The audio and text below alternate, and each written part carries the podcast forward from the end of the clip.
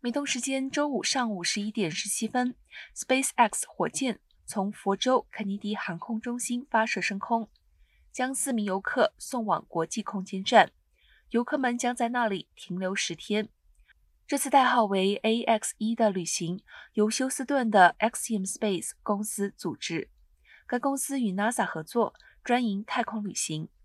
此前，Axiom 表示，该公司的十天国际空间站旅行每位售价是五千五百万美元。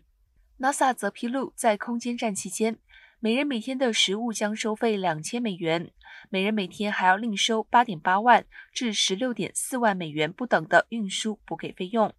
另外，每次商业发射还要顺带给空间站内的工作太空人运输补给，由商业旅客承担，花费是五百二十万美元。以及支付给 NASA 四百八十万美元作为任务计划和支持费用。